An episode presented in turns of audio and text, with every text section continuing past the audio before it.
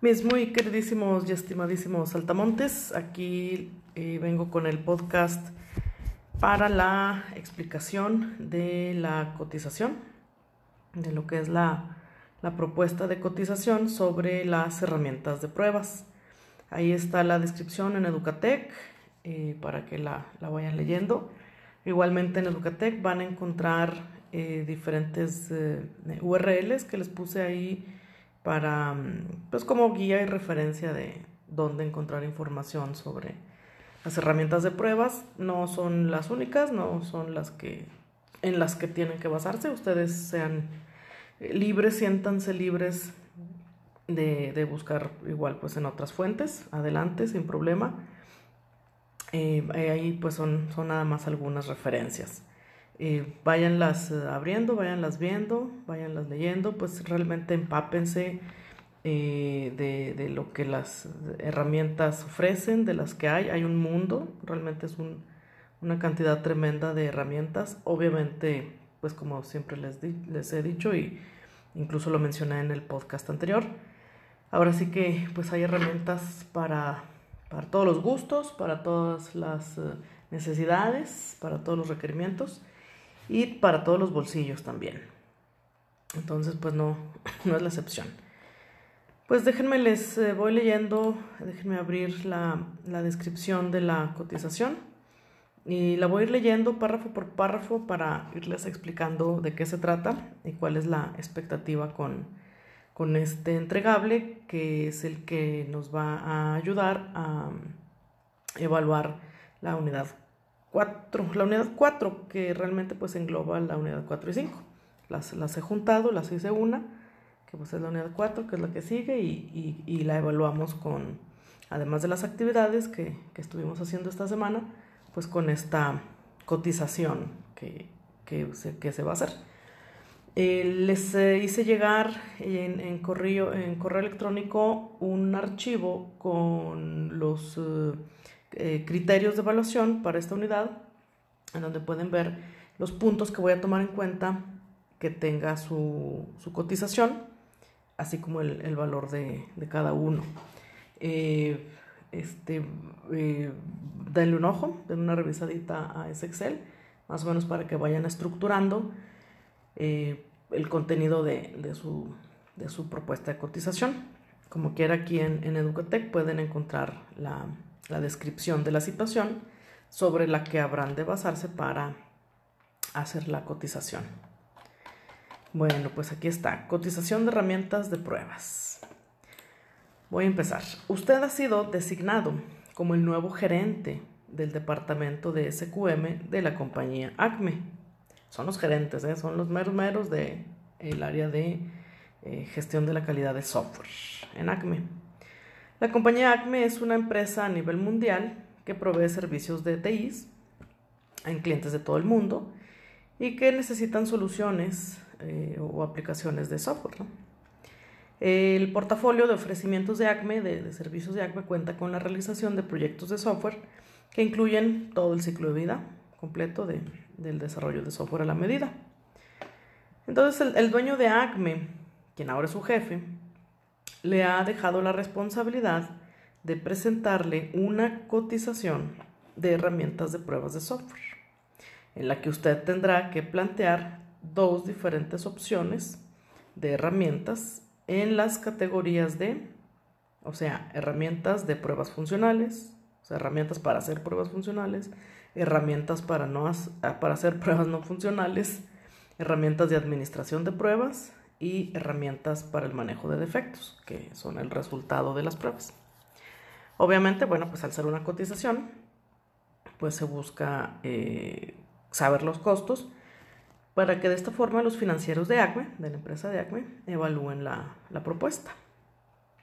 Claro que aquí cabe mencionar que pueden ustedes optar por herramientas eh, de código abierto, de open source, eh, etcétera, quiere, pues las cuales obviamente no tienen un, costo, ¿verdad? No hay una licencia de por medio que se venda, o que se rente y, pues también es válido.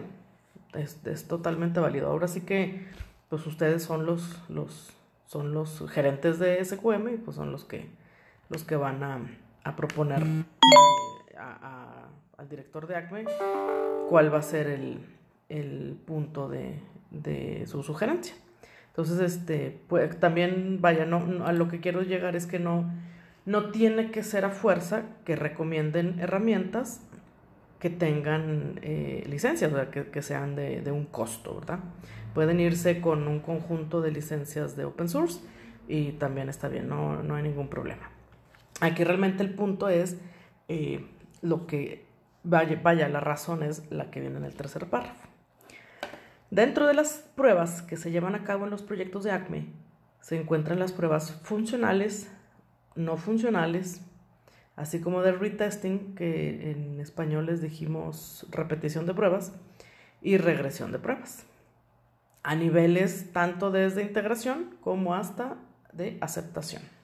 O sea, hacemos eh, pues, prácticamente casi todos los tipos de prueba a todos los niveles, o casi a todos los niveles. La automatización de pruebas es realizada solamente en alrededor del 30% de los proyectos que, tiene ACME, de los proyectos de pruebas que tiene ACME, solamente el 30% de esos proyectos de pruebas eh, realizan las pruebas de manera automatizada. Digo, y eso lo menciono porque pues en, algunas eh, eh, fuentes de información, pues obviamente se, toparán con que esta herramienta sirve para no sé, automatización de pruebas. Entonces sí, pudieran, pudieran considerarlo, sabiendo que del 100% de los proyectos de pruebas que maneja ACME, solamente el 30% son proyectos de pruebas automatizadas. Los proyectos de pruebas suelen tener un tamaño de entre 3 a 12 testers. También eso les va a dar una idea, también lo puse para que se den una idea de, por ejemplo, si están pensando en sugerir una herramienta eh, que se cobra, que sea de licencia y que la licencia la cobra por usuario, por usuario de esa herramienta, pues entonces ahí ya tienen ese dato que les da una idea de eh, los proyectos chicos, vaya, se, se, prueban con tres testers, los proyectos grandes se prueban con hasta 12 testers. Entonces ya les da una, una ideita. ACME ejecuta alrededor de unos 8 a 10 proyectos de prueba concurrentemente al mes. Entonces eh, ahí unos empiezan, unos acaban, unos más o menos, ahí van. En un mes se tiene más o menos en ejecución entre 8 y 10 proyectos de pruebas en un mes.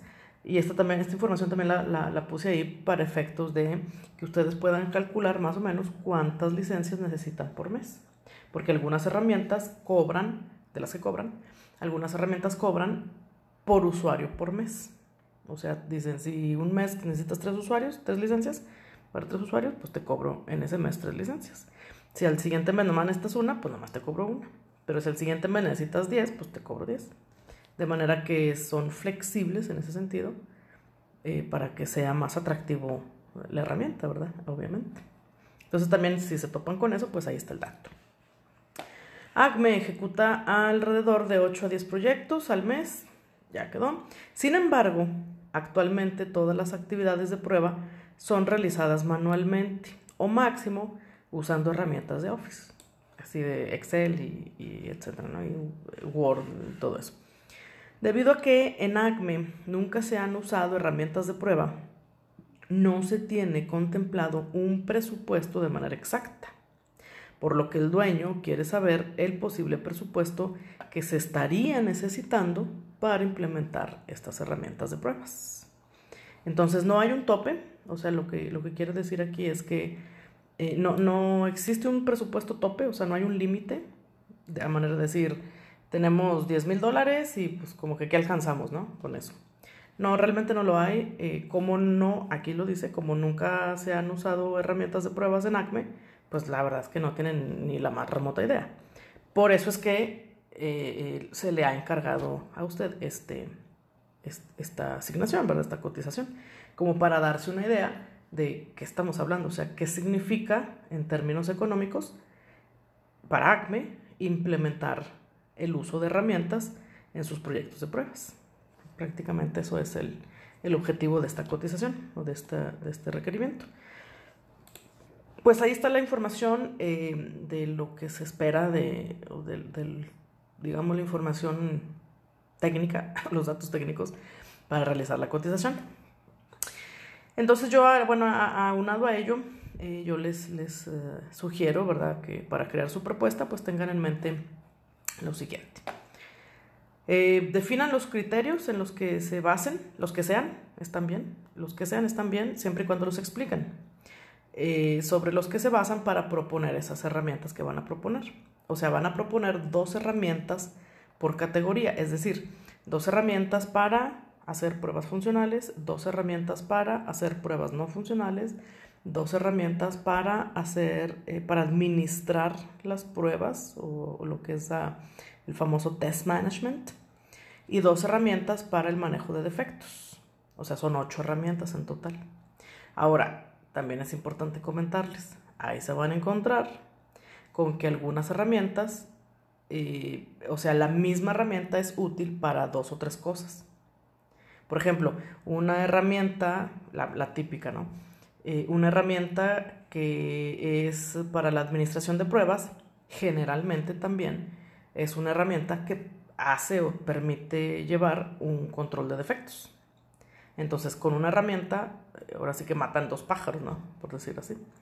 Entonces, también es válido, no se preocupen, obviamente ahí ustedes la proponen en, en, alguna de las dos categorías y mencionan que pues también sirve para una cosa como para la otra. Entonces, también se van a topar con eso, no hay ningún problema. Adelante, es, es completamente válido. O incluso herramientas que, que son, este, o que pueden ser utilizadas para las tres cosas o para las cuatro cosas. Claro que obviamente pues son carísimas, ¿no? Pero bueno, sí existen, sí, sí existen. Entonces, si, si van a, a, decidir a, optar por ellas, adelante, no hay problema.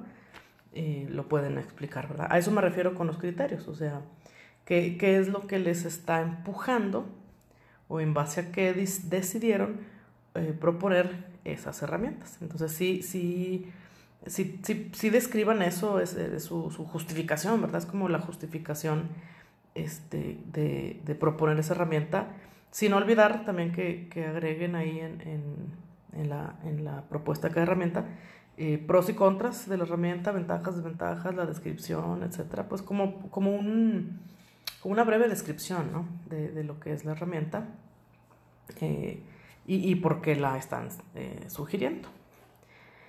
Y obviamente pues el, el presupuesto en caso de que no sea eh, open source, ¿verdad? Que no, que, no tenga costo. Eh, el, presupuesto, pues igual, ¿no? También debe de ser, eh, pues explicado, más que justificado, explicado. Por, qué proponer? Vaya, esto se refiere a que si quieren proponer una herramienta cara, pero que a lo mejor es una herramienta con la que puedes hacer administración de pruebas, manejo de defectos, pruebas funcionales, pues es, oye, pues es como que tres en una, ¿no? Entonces vaya a explicar como que ese tipo de, de, justificación, entre comillas, o de, explicación sobre por qué, por están sugiriendo una herramienta cara.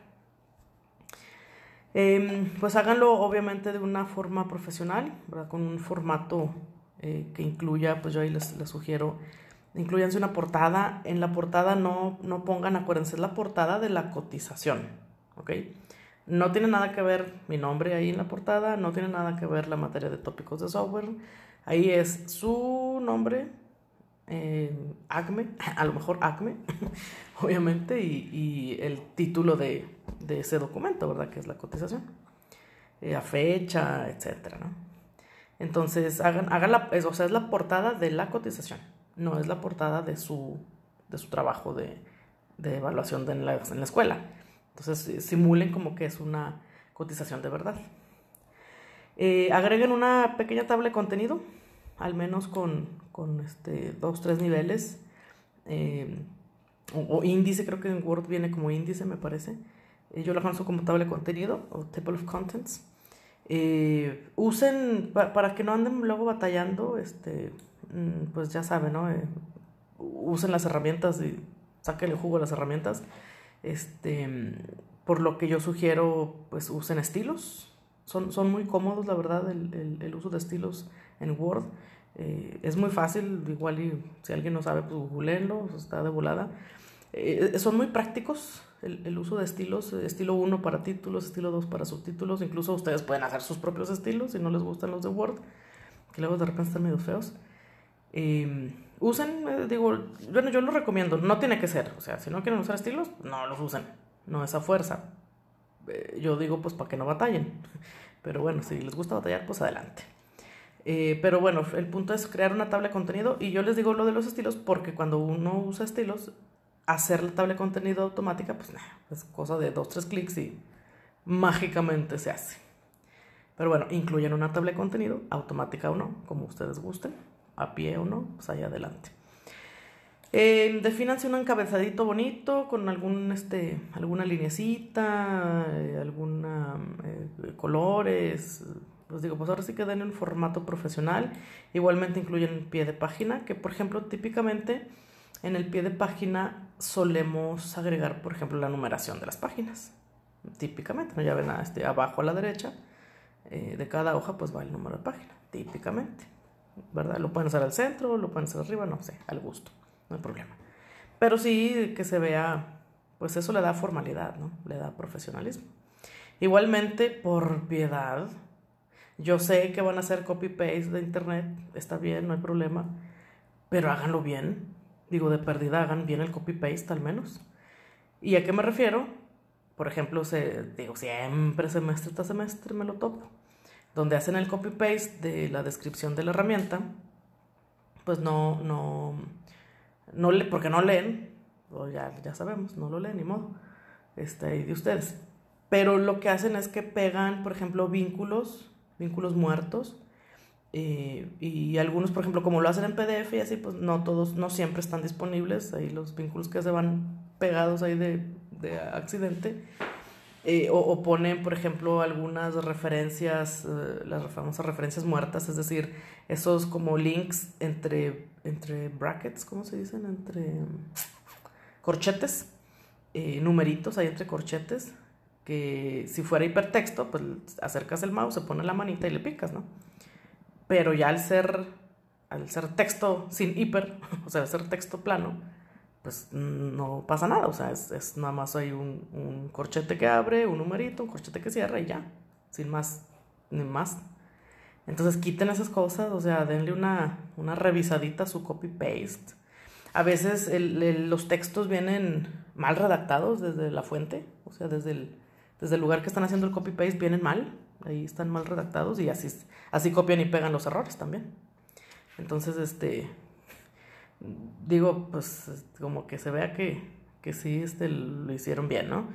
Eh, digo, no, no tienen que estarlo revisando punto y coma por punto y coma. Usen el corrector ortográfico del Word.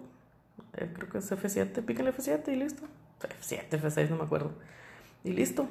O sea, hasta eso, revisen la, sintax, la semántica y la sintáctica, la sintaxis, para que este, pues, se vea profesional, ¿no? Digo, es finalmente son los gerentes de, ACME y la información va a ir a dar al comité directivo de, ACME, al, CEO de ACME. Entonces, pues, este creo que vale la pena que demuestren que pues son evidentemente unos profesionistas. Al final de la propuesta, último párrafo, al final de la propuesta eh, agregue su sugerencia o sugerencias de las herramientas que ustedes eh, recomiendan. O sea, es como su, su recomendación, pues más que su sugerencia, su recomendación para la toma de decisiones que, el dueño de ACME y el comité de accionistas pues tengan que hacer. O sea, ¿qué va a pasar? En el cuerpo del documento van a poner eh, el, top 2, por decir así, el top 2 de herramientas funcionales, de herramientas para pruebas funcionales, el top 2 de herramientas para pruebas no funcionales, el top 2 para herramientas de administración de pruebas, etc. Y al final, ustedes pongan su recomendación. O sea, si les llegaran a preguntar, ok, bueno, gracias por la información, qué bien, pero ¿tú qué nos recomiendas? Ah, bueno, ahí está, ahí está su recomendación. Entonces al final pongan su, su recomendación, ¿verdad? Evidentemente, eh, con su debida justificación, por supuesto, o sea, la, explicación de por qué recomiendan esa o esas herramientas, eh, para que, ya sea por categoría o, les digo, si están proponiendo una herramienta que, que, cubre dos, tres categorías, pues adelante, no hay problema.